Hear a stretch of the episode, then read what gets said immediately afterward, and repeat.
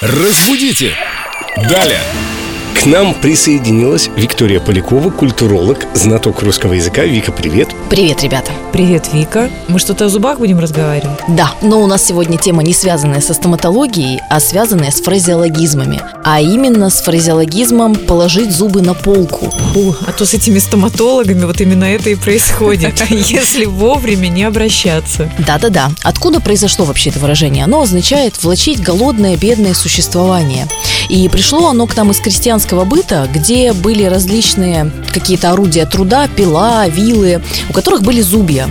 И, соответственно, если для использования этих орудий была работа, то был и хлеб, и есть еда. А если положил зубы на полку, положил все эти инструменты в угол, то нет и работы, нет и еды, и хлеба тоже нет. Вот откуда это выражение. Да, Вообще удивительно интересная история. Вот никогда бы не подумал. И впервые, прожив немалую жизнь, я услышал это от тебя сегодня. Ты что, начал воспоминания писать? Прямо в эфире?